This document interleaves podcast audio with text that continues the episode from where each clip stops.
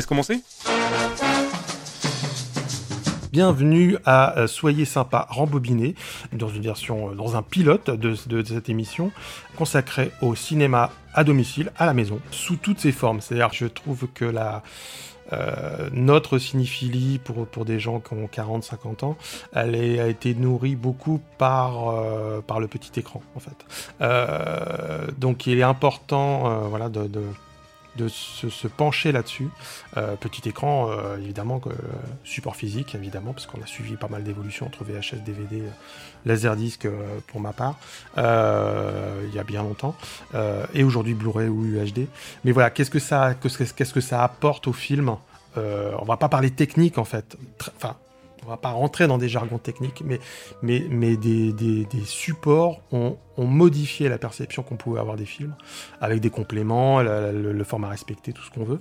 Je vous présente mon camarade euh, pour cette première émission, euh, Sylvain Perret. Oui, euh, c'est exactement ça. Alors, l'intérêt de Soyez sympa rembobiné, c'est de parler à travers le support physique, le support dématérialisé, la télévision, d'une perception qu'on peut avoir du cinéma, de la cinématographie, de la cinéphilie euh, et, de tout ce qui s'ensuit. Euh, donc c'est vrai que ça passera principalement par le support physique qui a, euh, au, cours des années, apporté quelque chose d'assez fondamental dans la manière d'aborder les, films et le processus de création qui s'est mis en, lumière pour, de manière assez simple.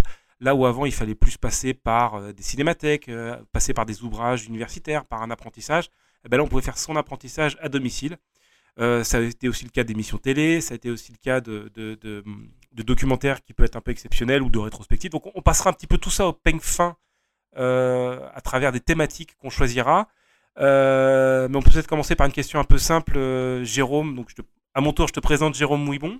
Oui, on va, se on va dire un peu ce qu'on fait quand même Exactement. Au, départ. Donc moi j'ai beaucoup beaucoup réalisé de, de, bonus pour les DVD. Euh, trop diront, diront certains. Euh, beaucoup, beaucoup moins maintenant, je fais plus du tout ça ou très très peu. Euh, plus comme consultant pour certains éditeurs. et je fais du documentaire sur le cinéma de patrimoine, parce que comme comme Sylvain, je travaille sur le cinéma de patrimoine et comment voilà comment on peut percevoir ce, ce, cinéma-là aujourd'hui avec un, un, œil plutôt neuf, mais aussi faire parler les, les voilà les, les, archives.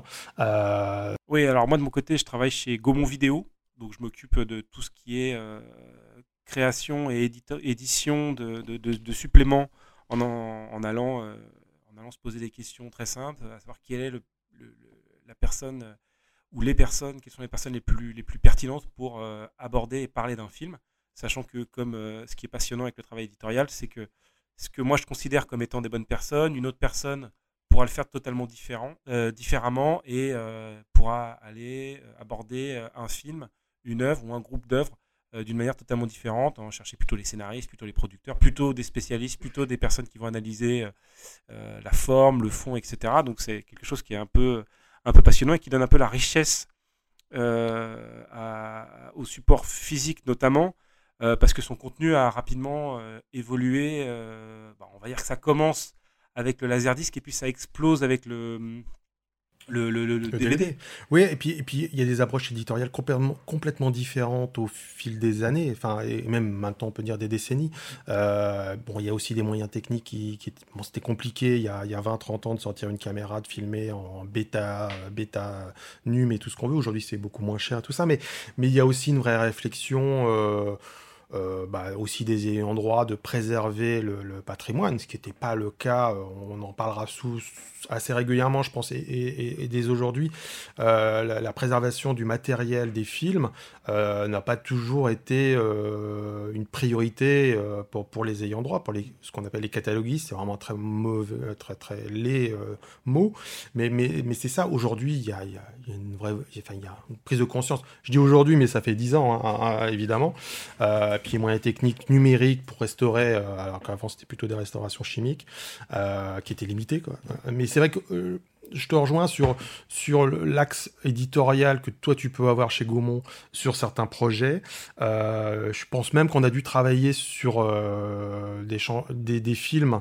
Tu as dû retravailler sur un film que j'ai peut-être euh, éditorialisé il y, a, il y, a, quelques années. Et forcément, c'est pas la même approche. Et c'est ça qui est passionnant, en fait. Parce que, euh, au-delà des, des, des, évolutions techniques, euh, toi, tu seras peut-être plus orienté, ou quelqu'un sera peut-être plus disponible pour parler aujourd'hui d'un truc. Il y a dix ans, c'était pas possible. Et à l'inverse, bon, des gens, des gens disparaissent. Hein. On a perdu beaucoup de, de talents. Enfin, on en perd tous les ans. Mais je, voilà, c'est vachement intéressant de voir. Et là, c'est ce qu'on va avoir aujourd'hui.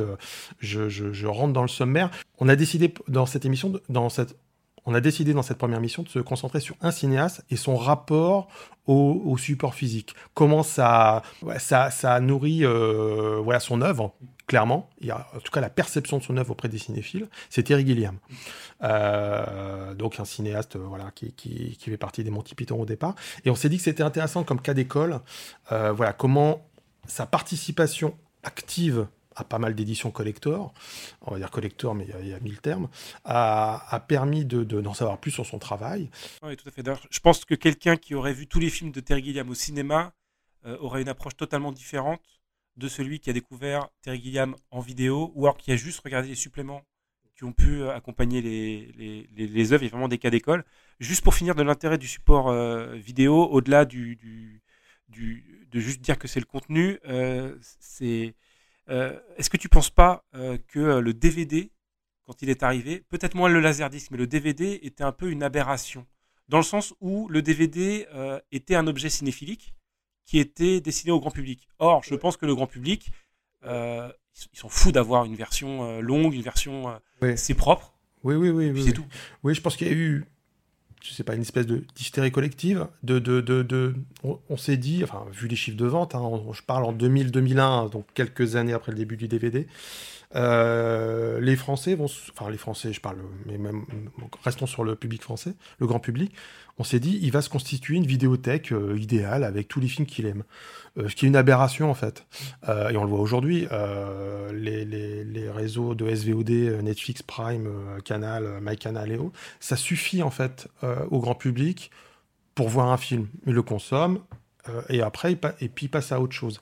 Et tout, cette espèce d'euphorie qu'il y a eu euh, dans les années 2000 où là les gens achetaient bon alors après ils écoutaient pas les commentaires audio mais ce qui les intéressait c'était le bêtisier des choses comme ça. Euh, on est dans quelque chose qui qui était pas normal en fait. Et je pense qu'on est revenu à quelque chose de plus euh, réaliste et voilà compliqué pour plein de, pour plein de raisons qu'on évoquera je pense au fur et à mesure. Mais je trouve ça plus sain en fait ce marché de niche c'est pas une question d'entre-soi, hein, c'est une question de, réalisme. Euh, il y a plein, y a plein de cinéphiles. Enfin, le grand public s'intéresse pas au cinéma. Encore moins aujourd'hui. Euh, on voit la place du cinéma sur les, grandes chaînes télé, c'est beaucoup réduite. Donc, euh, mais je pense que voilà, il y a, eu une espèce d'anomalie qui, a fait qu'on a vendu un million de DVD de, certains titres, ce qui, est hallucinant aujourd'hui. Euh, et aujourd'hui, on est revenu à quelque chose de plus raisonnable, euh, sachant que aussi les cinéphiles sont pas forcément technophiles. C'est-à-dire que beaucoup de cinéphiles se contentent du DVD, ce que je comprends, euh, pourquoi pas. Hein. Bon, s'ils se contentent de la VHS, là, je, je serais moins d'accord. Mais voilà, donc le passage au Blu-ray Blu était plus compliqué. L'UHD, j'en parle pas. Euh, mais c'est intéressant de, se poser des questions là-dessus. Comment la technologie influe sur euh, nos besoins, enfin, quoi, nos envies de cinéphiles. Euh, je pense que ça sera au cœur de pas mal d'émissions.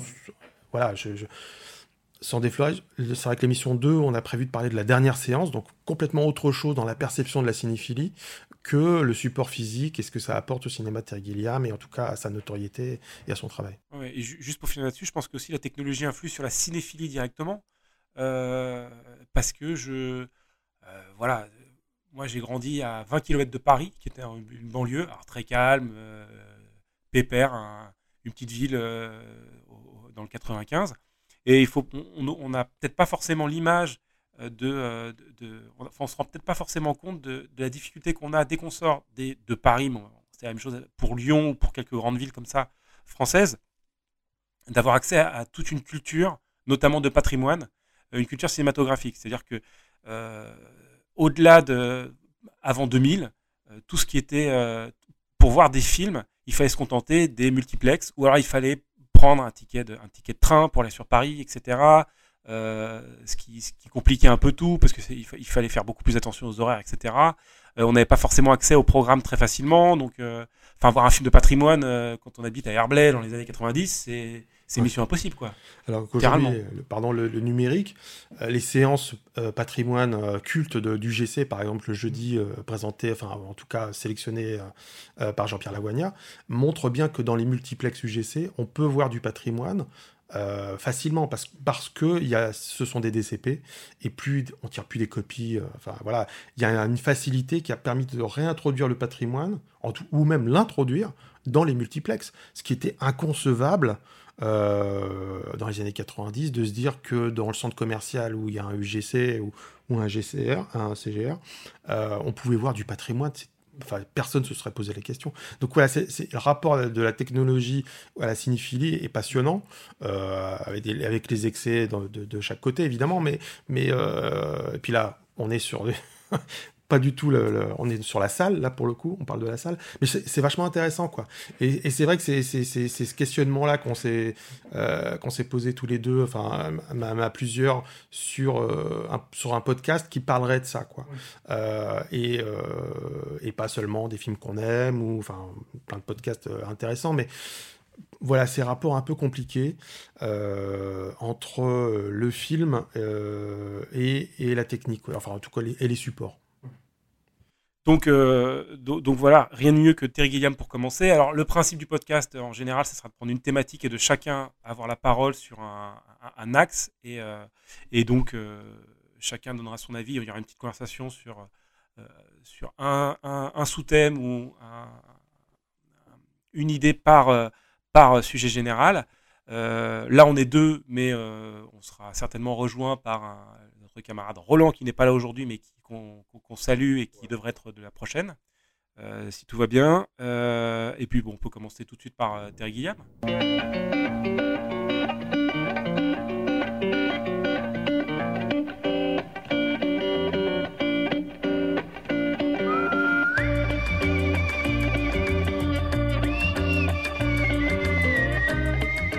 Pense que Terry Gilliam est un des cinéastes qui, a, montré combien le laserdisc était important. C'est-à-dire que euh, on va je, parle ici du coffret euh, laserdisc de Brésil, euh, qui, est, dispo sur une autre sous une autre forme aujourd'hui, mais quand il sort en 96, c'est une des pierres angulaires en fait de, ce que peut apporter le support laserdisc NTSC, parce que en France c'était du PAL et il s'est pas passé énormément de choses au, niveau du éditorial. mais voilà, faut, faut, revenir au point de départ, c'est que c'est un projet de Criterion, donc c'est une édition chez Criterion, euh, qui date de 93 au départ, mais qui va être trop poussé pendant trois ans. Pour une raison assez simple, euh, c'est qu'il y a eu évidemment, on sait qu'en 85, il y a eu la guerre entre euh, Sid Sheinberg, le président d'Universal, et, euh, et, Terry Gilliam pour la sortie de la version préférée de, de Gilliam sur le territoire américain. Donc ça va être la guerre pendant plusieurs mois. Je remets un peu dans le contexte. Universal à l'époque n'est pas forcément le studio où les cinéastes ont envie de travailler parce qu'en 84, Dune a été, a été, mutilé par le studio dans une version abrégée. en 85, donc ça sera le cas de Et en 86, ça sera Legend de Ridley Scott, où la, musique de Jerry Goldsmith, qu'on entendra en Europe, sera remplacée par des musiques de Tangent Dream. Euh, donc voilà, c'est pas le studio idéal, enfin en tout cas, euh, euh, personne, les cinéastes un peu créatifs n'ont pas forcément, dans ces années-là, envie d'aller chez Universal. Donc voilà, je reviens au Critérion qui est prévu en, dès 93. Euh, mais voilà, ça va, bloquer pendant trois ans. Ça va vraiment une, des grosses arlésiennes euh, du support. Euh, aujourd'hui, on parle d'Abyss en, Blu-ray. à l'époque, voilà, Brasil, c'est vraiment le truc, mais il sort jamais, quoi. Il sort pas. Et en fait, si quitte le studio, prend sa retraite en 95, et comme par hasard, en 96, euh, Thierry Gilliam euh, tourne à nouveau pour Universal euh, L'Armée des Douze Singes et le coffret Brasil sort. Et, ce qui est fascinant avec ce coffret, c'est qu'il montre déjà deux montages du film. Il y a un nouveau montage Director's Cut, qui est un mélange du montage américain et du montage européen. C'est pas tout à fait. Il a la même durée que le montage européen, mais c'est mais pas la même chose. et il y a une version de 90 minutes qui s'appelle Love Conquers All, euh, qui, a été monté par, euh, par le studio, par Scheinberg, pour le câble. donc avec, une, avec un PN et tout ça. Et, la présence de ce montage renié évidemment par Thierry Gilliam, l'enchante en fait. Il le dit dans les bonus. Je suis très content qu'on ait cette version-là parce qu'on voit comment on peut massacrer un film. C'est ça. On, aurait pu imaginer qu'un réalisateur se dise ce n'est pas mon travail, je veux m'en débarrasser, je ne veux plus qu'on le voit. Au contraire, lui, il dit il faut, il faut que ça reste et que qu'il y ait une trace de ce, de ce, de ce, de ce film. Quoi. Même si c'est un, film qui possède des scènes supplémentaires, bon, forcément des scènes en moins, mais aussi des scènes supplémentaires, qui, qui, qui, est monté de manière un peu différente, et donc qui est une sorte de. qui est un objet qui va intéresser que. Euh, qui ne peut intéresser que les, les cinéphiles pour le coup, et pas du tout les gens qui veulent euh, voir le film, qui vont se concentrer du film. Euh, oui, oui, il y a une édition chez Universal avec le montage américain euh, sans, problème. Donc, euh, et là, et, donc il y a à la fois deux montages. Donc, et, il, y a, il y a le making of promotionnel de l'époque qui s'appelle What is Brazil, euh, euh, et il y a un documentaire qui s'appelle Battle, Battle of Brazil de 55 minutes. Alors un peu rudimentaire aujourd'hui euh, techniquement, hein, on va pas se le cacher, mais on, on, entend des interviews audio de Sinsheinberg, de Terry Gilliam de, 85, qui lisent les mémos qui, que chacun s'envoie. C'est une guerre qui a été public, hein, qui a été rendu public très rapidement par Nan Milchan et Terry Gilliam, parce que le film était bloqué sur le territoire américain, alors enfin par Universal, euh, alors qu'en Europe, le film est sorti par la Fox avec, avec pas mal de succès. Quoi. Donc il y avait une incompréhension totale, et, Gilliam va gagner cette bataille, ce qui est quand même... Euh, très rare. Alors il va perdre d'autres batailles plus tard sur d'autres films, mais là il va gagner quoi. Alors même si forcément il est persona non grata euh, chez Universal, mais tout a une fin. Donc, et la preuve, c'est ce coffret, quoi, qui est vraiment, euh, voilà, euh, une pierre angulaire dans, dans, dans l'approche qu'on peut avoir éditoriale d'un film. Comment parler d'un film sur un support physique Et c'est vraiment et, et, même si à l'époque on est beaucoup à pas l'avoir vu ce coffret, on en a entendu parler, il, il, est source de fantasmes. Alors donc ça c'est en 96, il va y avoir en 97 le, le, pendant DVD, c'est-à-dire que Criterion se lance très tôt dans le DVD, dès 97, qui est l'année de lancement du DVD, avec par contre des masters euh, issus du Laserdisc, donc qui sont pas 16-9, enfin, c'est vraiment les premiers DVD Criterion, c'est vraiment la catastrophe, hein, techniquement parlant. Criterion est devenu maintenant un éditeur qu'on compare à la Pléiade, etc. Mais quand on regarde les premiers titres sortis, les 100 premiers titres, je crois que c'est ça. Oui, oui, ouais, avec tous les, les, John Woo, tout ça, c'était la cata. Quoi. Criterion va ressortir le, leur coffret DVD, euh, donc qui était pas anamorphosé euh, euh, trois ans plus tard en 99, avec donc du 16.9, et en Blu-ray en 2012 au zone A, donc la zone américaine. et ce que je reproche voilà, à Criterion, c'est qu'en fait, il n'y a jamais eu de, de, de, mise à jour des bonus, pour le coup. On a toujours eu les mêmes. Ce qui est, une, qui est assez courant chez Criterion, c'est-à-dire qu'il n'y a pas de, d'update, on aurait pu, je sais pas, explorer d'autres pistes éditoriales, de compléter ça. Donc ça, c'est vraiment un reproche que je peux faire, euh, qui, est, petit, hein, mais un reproche à Critérion. Paradoxalement, euh, où le Brésil a été plutôt un, bon succès en, Europe, et pas du tout aux États-Unis, évidemment, euh, et on n'a pas accès en fait à ces bonus.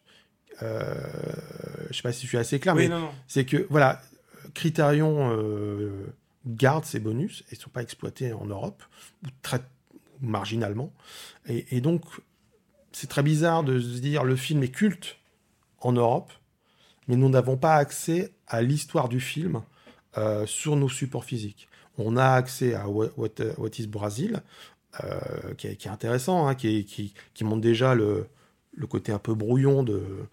Euh, même si c'est un making of promo, on voit bien que ils savent pas trop à quoi va ressembler le film quand même. Les gens interviewés Kim, Grace et puis Jonathan Price et, et, même Thierry Gilliam, mais, voilà, ils tournent des scènes pendant trois semaines euh, qui sont abandonnées. Enfin, il y a déjà ça, quoi. La scène de l'œil. La scène de l'œil. mais on la voit en tournage. Voilà, euh, trois semaines de tournage pour être jeté à la poubelle. Bon, donc ça, c'est un vrai regret, c'est qu'on n'a pas accès, à moins d'avoir euh, d'être super équipé, à ce que à ce que pu faire Criterion éditorialement parlant. Quoi. Après, est-ce qu'il n'y a pas une autre explication aussi Je me fais l'avocat du, pas l'avocat du diable, mais je, lance une autre piste.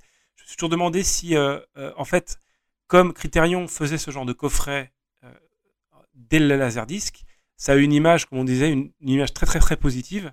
Et pour les studios et même pour les, pour les auteurs, euh, c'était bien d'être chez Criterion. C'est bien d'être chez Criterion. Si on a un petit auteur et puis que qu'on se retrouve à être édité chez Criterion, euh, ou même un, grand film, euh, c'est bien. C'est pour ça que peut-être que Criterion a eu accès à des films de gros studios même si ces studios pouvaient éditer le film de leur côté, mais il y avait quelque chose de prestigieux.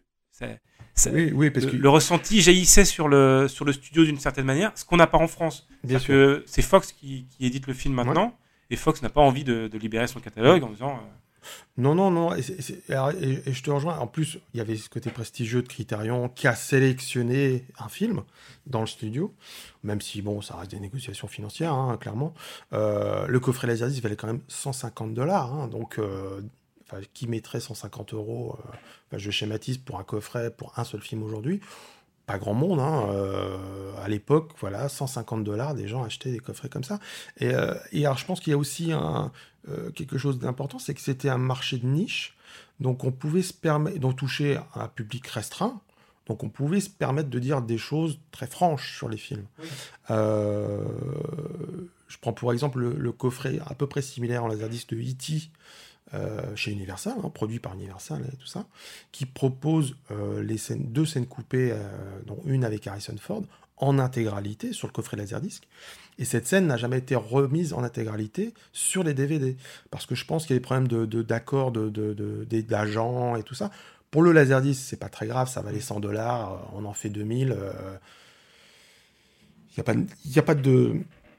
Universal ne gagne pas d'argent là-dessus. Alors que sur des DVD vendus à un million d'exemplaires ou deux au niveau mondial, on n'est pas du tout dans la même euh, dynamique. Et je pense que ça, ça joue aussi. C'est-à-dire que des choses qui pouvaient être montrées, et puis bon, les contrats étaient plus simples aussi à l'époque de, pour les archives. Il euh, fallait pas demander l'accord de tous les gens qui apparaissent à l'image. Des choses qui.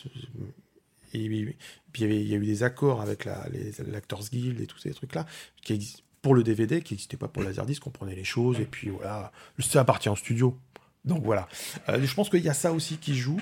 Euh, voilà, et Criterion, bon voilà, donc euh, veut aussi garder ses choses, sa spécificité, mais comme en plus c'est zoné A, bon, voilà, c'est, ça limite quand même l'exposition à, l'extérieur, ce qui, ce qui, est un peu dommage parce qu'en plus, comme Gilliam a une relation privilégiée avec Criterion, c'est-à-dire que là, ils avaient Gasparano, euh, Time Bandit, enfin Bandy Bandy, il y a eu aussi.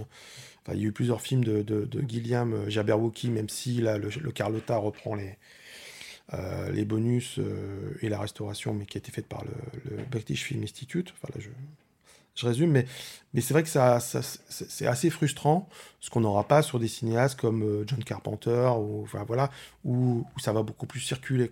Dès que c'est Criterion, il y a eu blocage euh, assez souvent, en fait, sur ce genre de, bonus. D'accord.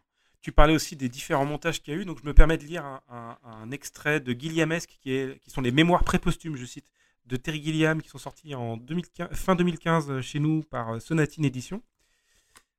Euh, et il dit à propos des, des justement des, director's cut. Les diverses batailles que j'ai eu à mener au fil des ans contre les studios et les censeurs n'ont jamais été motivées par le simple plaisir de résister à l'autorité, mais toujours, de ma part en tout cas, par la nécessité de protéger l'œuvre. Avec les Monty Python, déjà, nous tenions beaucoup à ce que nos émissions, nos livres et nos disques soient diffusés exactement tels que nous les avions livrés, et j'étais devenu encore plus intraitable sur la question depuis que j'étais aux commandes de mes propres films.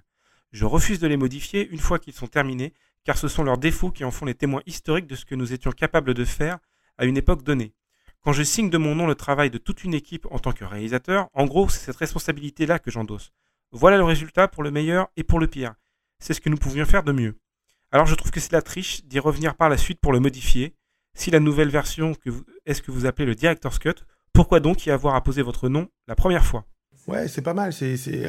Après, je sais que sur Sacré Graal, ils ont enfin lui et Terry Jones, parce que je crois que c'est co-réalisé par les deux, ils ont rajouté 24 secondes, mais c'était, histoire de faire une vanne en fait. Oui, c'est ça, c'est justement pour se moquer de ce principe, de cette mode qui a une époque des director's cut qui, qui était tout et n'importe quoi. Ouais, des versions longues et tout, il ouais. y en avait dans tous les sens, on savait plus qui était quoi, enfin. Euh, donc il a, il a raison, et c'est vrai, que, c'est vrai que son implication dans, les, dans le respect des, de, de, de ces films, mais aussi des Monty Python en général, c'est-à-dire qu'ils sont propriétaires de Flying Circus, leur série, euh, et pas du tout la BBC.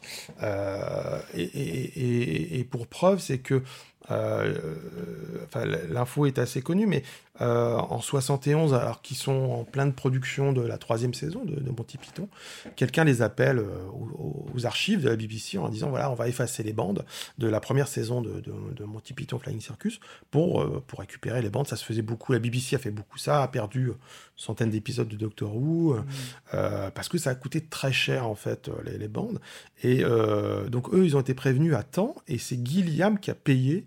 Alors je ne sais pas s'il a payé pour acheter des nouvelles bandes vierges à la BBC et récupérer celles-là, mais en tout cas voilà. Euh, très tôt, ils ont été euh, en pleine production de Flying Circus, ils ont pris conscience de la pérennité de leur, euh, de leur œuvre et, et, de la dépendance au support, pour le coup. Aujourd'hui, ça permet d'avoir Monty Python Flying Circus entièrement restauré en, en, HD. Enfin, les séquences vidéo sont upscalées. Hein, c'est système de production en, anglais, c'est-à-dire qu'en studio, on, tournait en vidéo et les scènes extérieures en 16 mm. Euh, et les animations de, faites par Terry Gilliam, le générique et les différentes animations sont tournées en 16. Donc ça, par contre, ils avaient les, les éléments ont été gardés, peut-être pas toujours les négatifs d'après ce que j'ai lu, mais en tout cas des, copies 16. Euh, donc ça a été entièrement restauré. Et c'est vrai que c'est assez. Et puis les upscales sont plutôt euh, réussis. Hein. On parle pas d'upscale de, de lecteur DVD, hein. on parle de, choses. Euh, voilà. Donc ils ont été toujours très très concernés par ça. Il y a même sur, je, je, crois, c'est le sens de la vie, un, bonus sur comment ils retrouvent les bobines dans des, enfin un, bonus pour rire sur les bobines retrouvées dans une décharge. en plus, ils se moquent de ça. Donc, c'est vraiment, un groupe intéressant là-dessus parce qu'ils euh, ont été coproducteurs avec Pythons euh, Industrie ou Film, euh, Python's Film, je crois.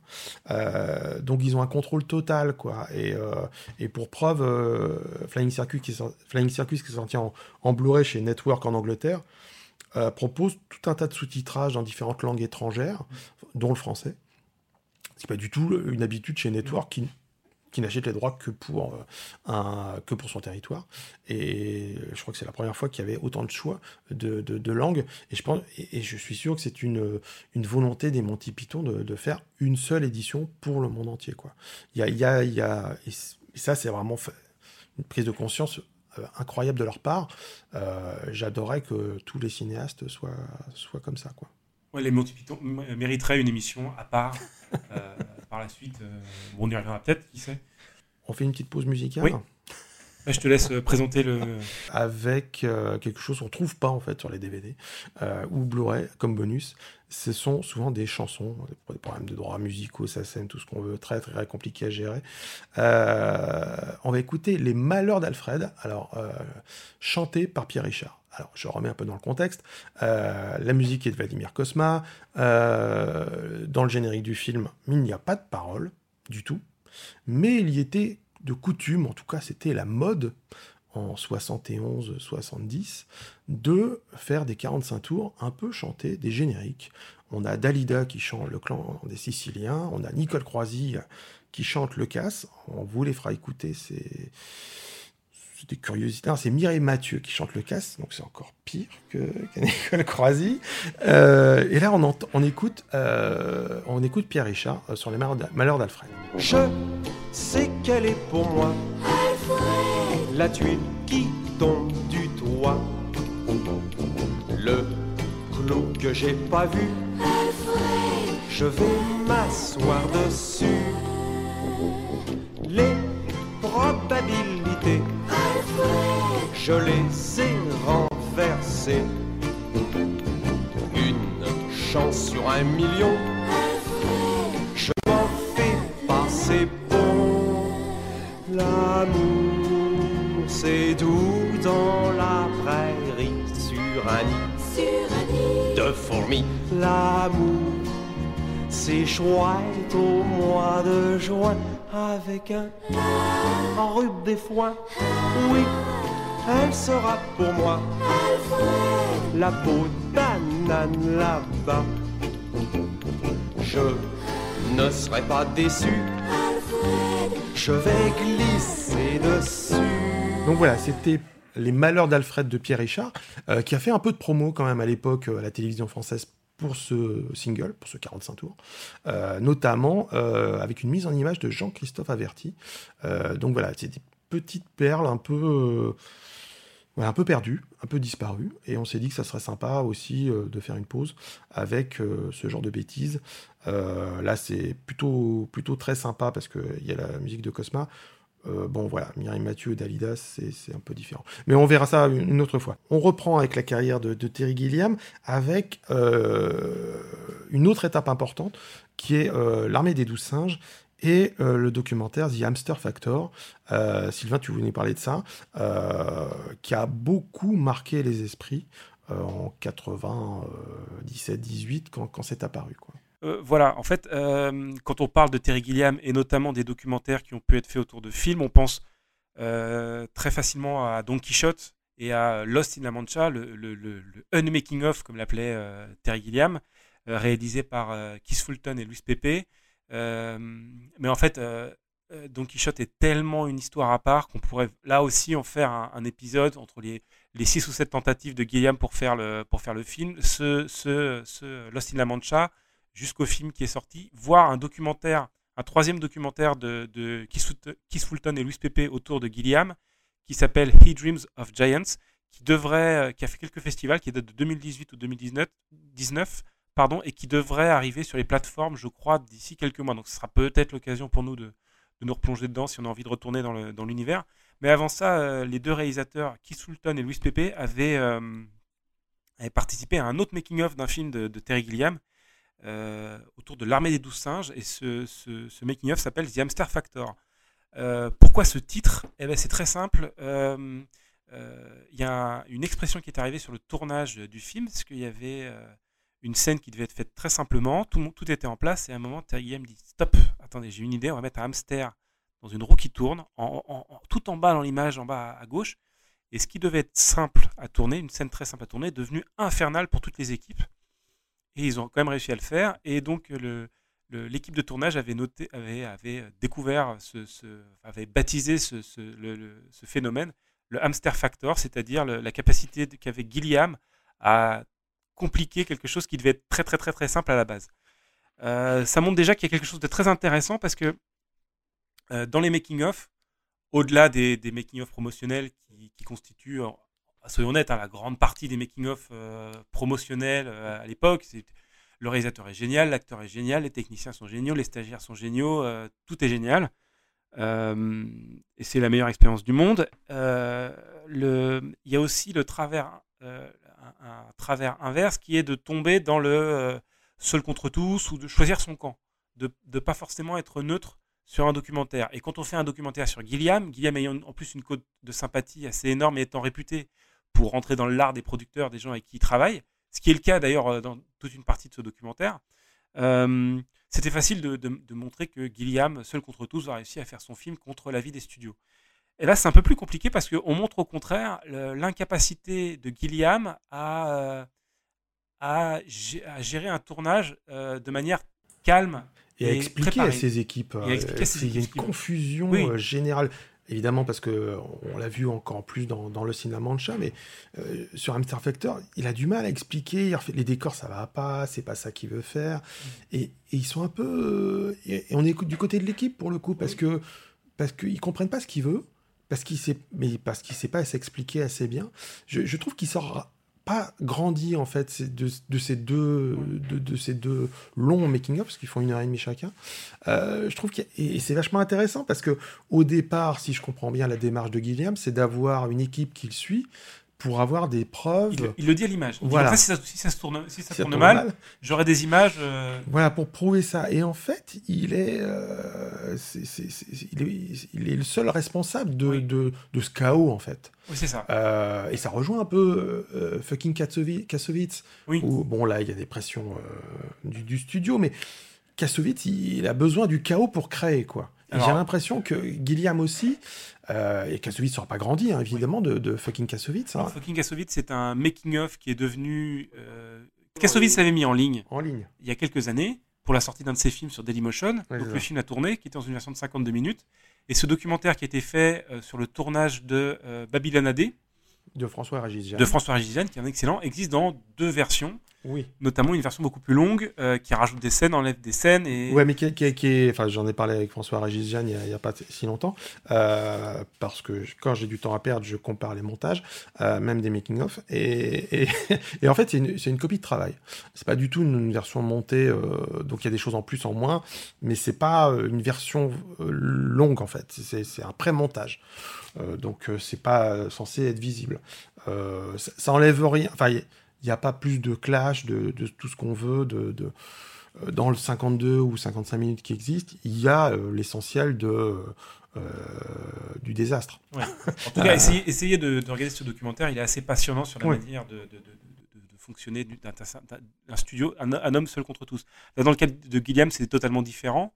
Il euh, y, y, a un exemple aussi qui est assez frappant, au-delà du, du, du, du, hamster factor donc, qui, donne, qui donne son titre, c'est euh, euh, le producteur n'était pas d'accord avec Guillaume sur la fin du film. Je sais pas si tu te souviens de cette anecdote. Oui, oui, oui. Et en fait, euh, Guillaume ne voulait pas, ne voulait pas de, de, ce que proposait le réalisateur. Et il a dit, OK, alors je sais qu'on était dans la limite budgétaire, donc j'ai proposé un truc infaisable pour bien les faire chier et pour qu'ils pour qu'ils le fassent. Donc on va mettre une grue sur une grue pour faire un, un, une, une, une, une, caméra qui se lève comme sur une Luma, mais très très très très très grande, qui partirait du visage du, du, du de l'enfant euh, et qui montrait ou le contraire, qui, enfin, qui fait un mouvement extrêmement compliqué avec plein de voitures partout.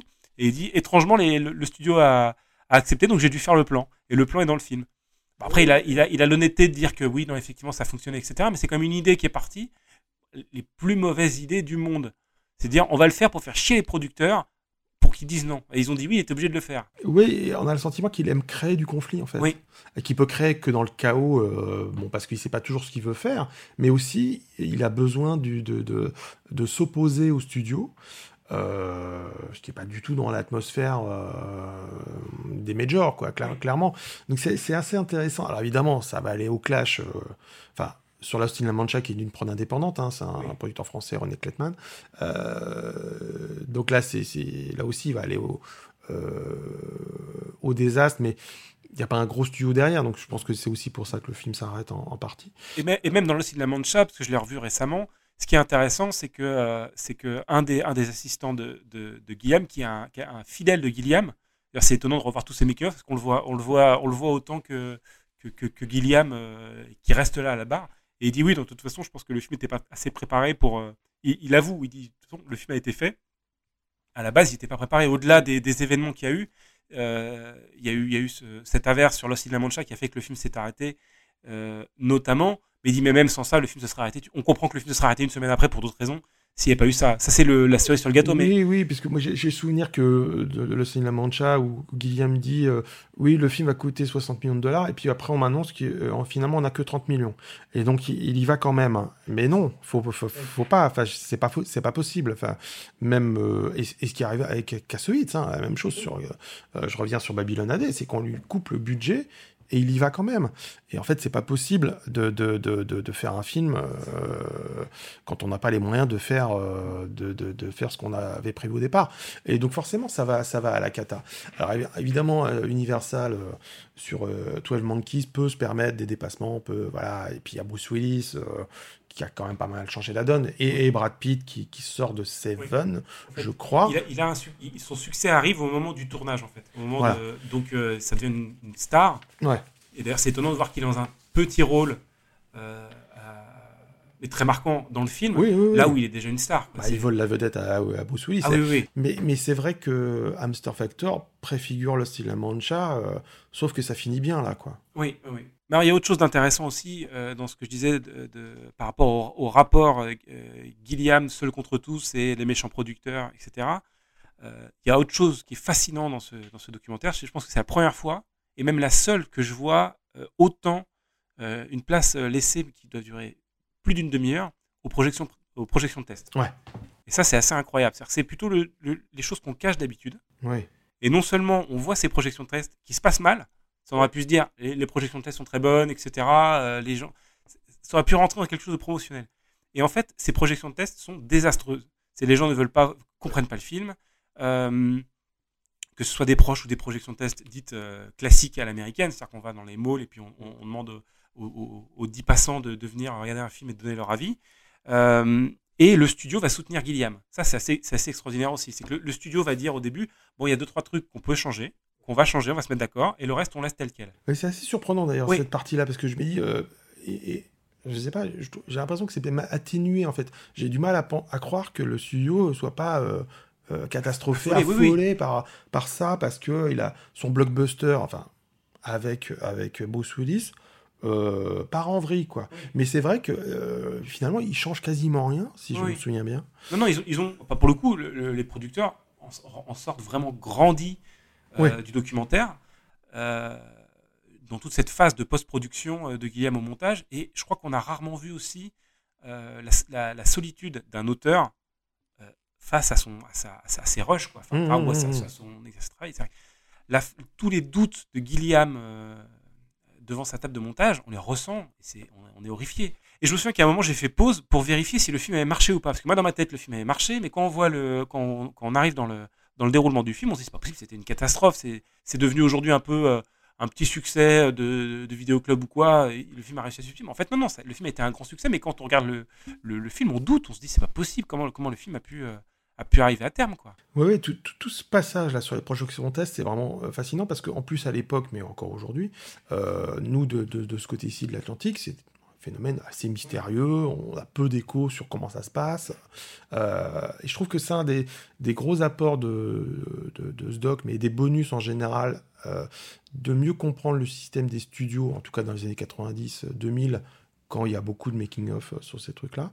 Euh, je repense aussi à Destination Finale, le, la saga d'horreur de New Line. Sur le premier film, il y a aussi euh, une partie des bonus qui est consacrée aux projections test. et donc, c'est le seul autre exemple que j'ai en tête. Et c'est vraiment intéressant parce que on a beaucoup dénigré en France, en Europe, euh, ces, démarches-là, quoi, pendant très longtemps, sans savoir vraiment comment ça fonctionnait. Enfin, on savait, mais là, là, on a vraiment les retours, les cartons. Et là, quand, ils, quand ils décrivent les, réponses absurdes des, enfin voilà, des, trolls de l'époque, hein, clairement, quoi. C'est vraiment fascinant, quoi. Et, tout ce qui est aussi la campagne, la campagne publicitaire, c'est vachement intéressant euh, sur comment on va, vendre le film au public américain en faisant euh, du buzz.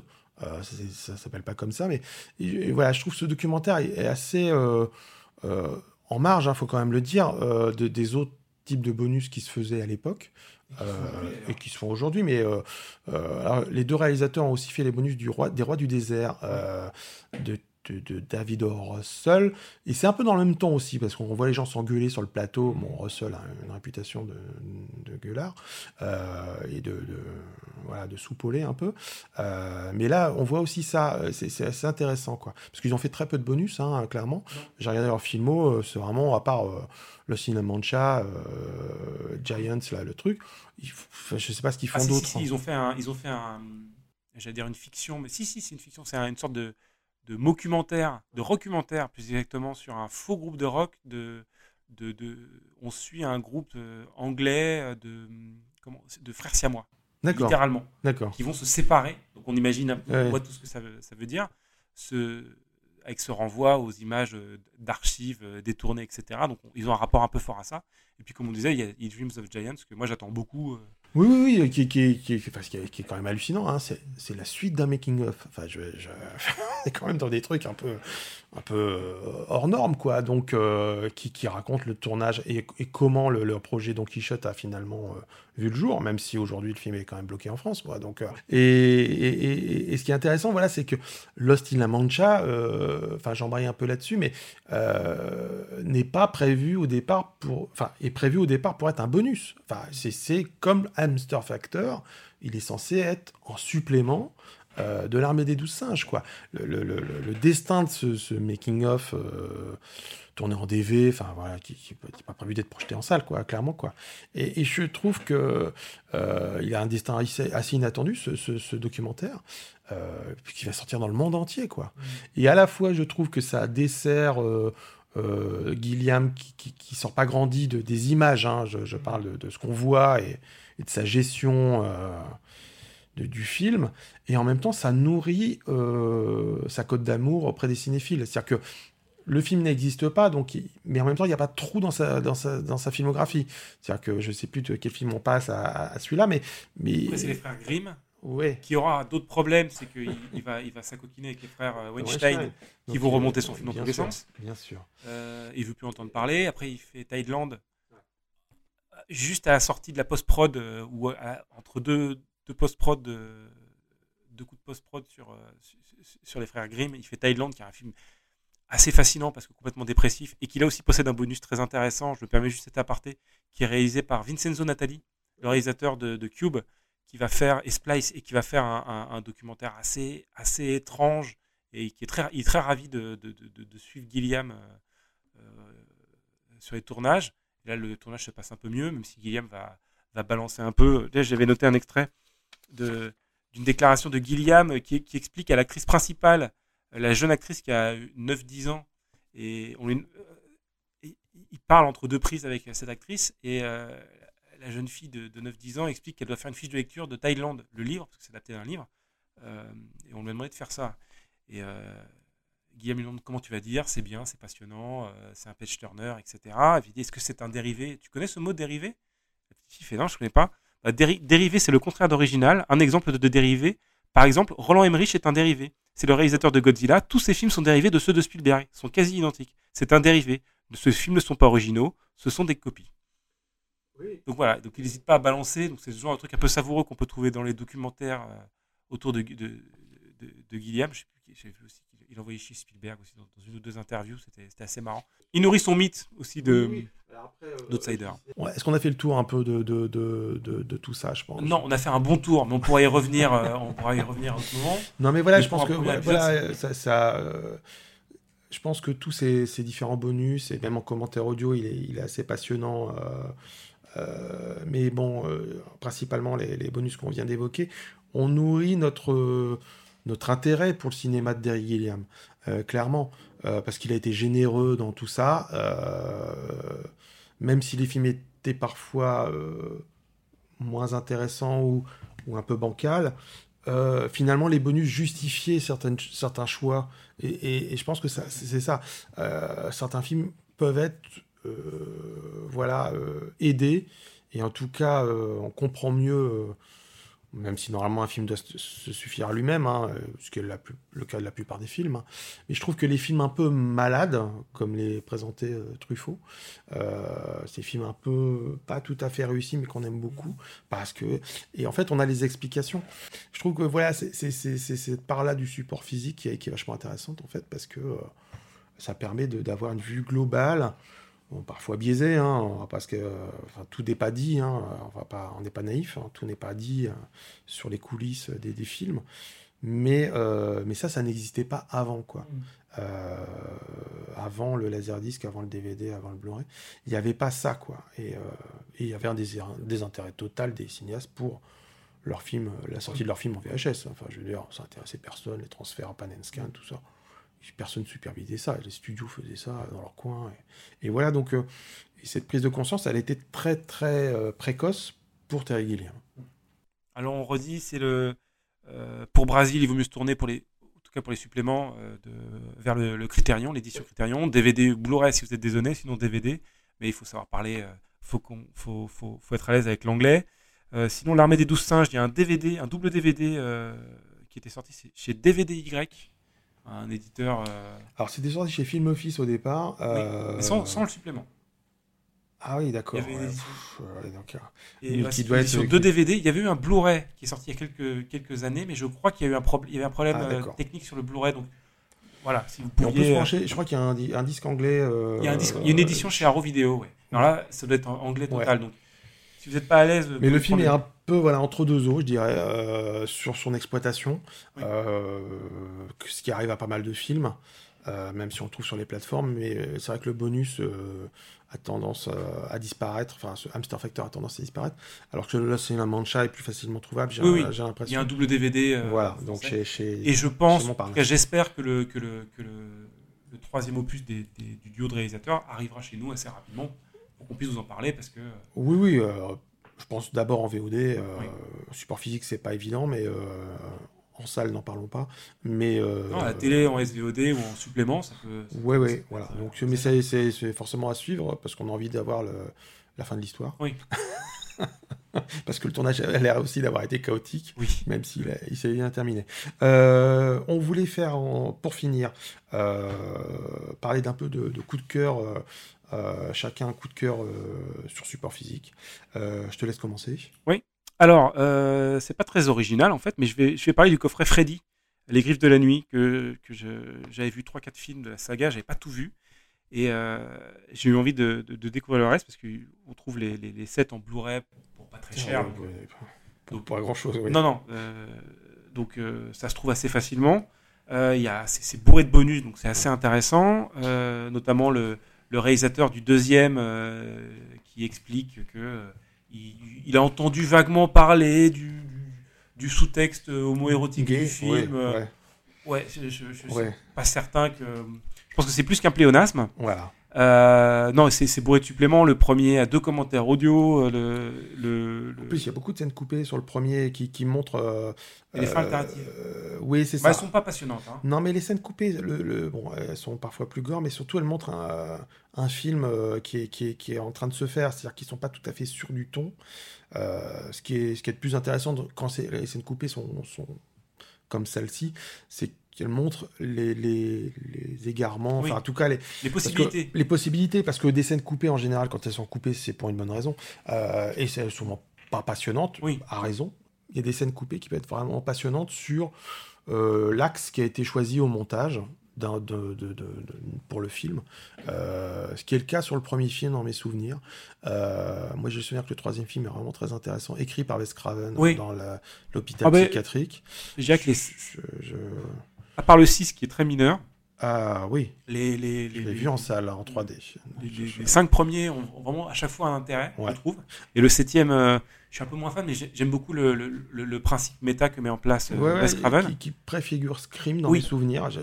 C'est vraiment, c'est vraiment le en, plus, mais en deux heures, en deux heures, moins trop long. En moins grand public. Oui, euh, mais ça préfigure la, la, la, la réflexion qu'avait Craven sur le genre à l'époque. Euh, c'est c'est un vrai témoignage de, la saturation du marché, euh, enfin, ce que je, me souviens de Freddy, de ce qu'est le, marché du film d'horreur qui est à bout de souffle. Et si vous voulez en savoir plus sur ce coffret, il y a aussi un hors-série Mad Movies qui est, bourré d'extraits d'interviews, qui est assez intéressant sur, toute la saga. Euh, et il y a un podcast euh, de Discordia qui a été fait, je crois que le troisième n'est pas encore en ligne, mais sur, sur Wes Craven, en trois épisodes. Euh, fait par le camarade François Co, qui est assez passionnant, comme d'habitude, et celui-là particulièrement, donc sur toute la carrière de Wes Craven. Donc c'est un bon complément, euh, voilà, donc je vous le conseille euh, fortement. Ok. Et toi, qu'est-ce que tu nous un truc un peu plus nébuleux, ça s'appelle The Channel, euh, la chaîne Z, euh, qui est un documentaire sorti en DVD euh, il y a mille ans, en tout cas je l'ai acheté il y a très très très très très très en 2005, donc oula, quand même, et qui raconte en fait l'une des premières chaînes à péage américaines à Los Angeles, qui, même avant HBO en fait, qui a été créée en 74 jusqu'à 89. Et c'est vachement intéressant parce que ça montre euh, les chaînes à payage, un truc, enfin, ça préfigure Canal+, quoi. Euh, ce que, donc, même si ça ne parle pas au premier abord, euh, cette chaîne-là va, va, proposer, et son créateur va proposer pas mal de films étrangers pour les Américains. Euh, donc des films français. Le Magnifique de Philippe de Broca va être un des films les plus rediffusés euh, sur, cette, sur cette chaîne. Euh, et surtout, ils vont montrer pour la première fois à la télévision américaine des films en format respecté, ce qui était un concept complètement débuleux pour eux. des montages alternatifs. C'est-à-dire que Sam Peckinpah va venir avec ses bobines sous le bras de son director's cut de La Horde Sauvage pour qu'il soit euh, téléciné, pour, qu'on fasse un télécinéma et qu'il soit diffusé sur The Channel. Donc, cette espèce d'aventure un peu euh, underground, clairement. avant-gardiste? Avant-gardiste pour l'époque, qui va préfigurer tout ce que va être la télé euh, à payage, et en tout cas le, respect des œuvres, en fait, ce qui n'est pas du tout euh, dans l'ADN de la télé américaine au départ. Et ça va rencontrer pas mal de succès et donner des idées à d'autres. C'est-à-dire que ça va donner des idées à HBO, euh, parce qu'il n'y a pas de pub, les films ne sont pas coupés par les pubs et tout ça. Euh, et puis évidemment, nous, on aura le, pendant français, ça sera Canal+. Hein, les formats respectés, on en parlera. Je pense qu'on fera une émission sur ce qu'a apporté Canal+, à la diffusion des films, la multidiffusion, c'est quand même un concept tout à fait nouveau. de montrer les films en format respecté, en VO, avec des diffs en VO. ça paraît tellement évident aujourd'hui, tout oui, ça. ça. À l'époque, en 84-85, on est très très loin de ça. À part Brion sur France 3, les films sont pas forcément en format respecté sur TF1 et, et Antenne 2. donc voilà, Z Channel, qui est un documentaire réalisé par Xan Casavets, donc en fait Alexandra Cassavetes, la fille de Cassavetes. Euh, donc c'était sorti euh, chez IFC, qui est une boîte de prod indépendante euh, américaine. Il y a des sous-titres français. Ça se trouve pour une bouchée de pain, ça se trouve encore, j'ai vérifié. voilà. Et puis surtout dans les témoignages, vous avez Robert Altman, Jacqueline Bisset qui parle du magnifique, Tarantino évidemment euh, parce que ils ont tous les bons et je, veux dire c'est contractuel j'imagine. Euh, non mais voilà. Et surtout donc ça parle de, du, créateur de de, euh, de, cette chaîne Jerry Harvey. Bon alors ça c'est très mal terminé hein, parce que quelques mois après qu'il se soit fait virer en 88 il, il s'est suicidé et il a assassiné sa petite amie en même temps. Donc bon un bon fait divers comme, comme les Américains les aiment. Mais voilà, et le, ce documentaire, donc euh, The Channel Magnificent Obsession, est même passé hors compétition à Cannes, donc il y a eu quand même un petit impact. Euh, donc voilà, c'est assez passionnant sur, euh, sur ces types un peu en marge qui vont faire bouger les lignes pour la cinéphilie en fait. Donc la cinéphilie américaine, mais qui aura un impact chez nous, quoi, clairement. Quoi. Voilà. Eh ben, super voilà, se conclut le tout premier épisode de Soyez sympa rembobiné. On ne sait pas quand on le pilote, le... pilote. Le pilote. Soyons, soyons, modestes, soyons, humbles. Je dirais pas que c'était le numéro 1, je dirais plutôt le numéro 0. Ça se conclut. Euh, n'hésitez pas à nous dire ce que vous nous avez pensé. On ne sait pas quand il y aura le, un second. Euh, voilà. Euh, on sait qu'on veut parler de, de, de, la dernière séance. Oui, c'est la, on a plein de sujets, on a plein de choses. pour partir dans une toute autre direction, pour le coup. comment. comment euh, trois énergumènes ont, modifié notre. nous ont fait découvrir le cinéma américain des années 50, euh, ce qui n'est pas évident. Enfin, les trois passeurs, alors je dis énergumènes, mais je les nomme, c'est Eddie Mitchell, Gérard Jourduy et Patrick Brion, euh, le, trio magique, qui, ont eu cette idée un peu étrange. On reviendra là-dessus. Je pense que c'est intéressant parce que voilà, ce rôle de passeur pour une cinéphilie qui n'était pas la nôtre au départ qui est leur euh, souvenir d'enfance, hein, clairement. Euh, le, cinéma américain des années 50 ou 40.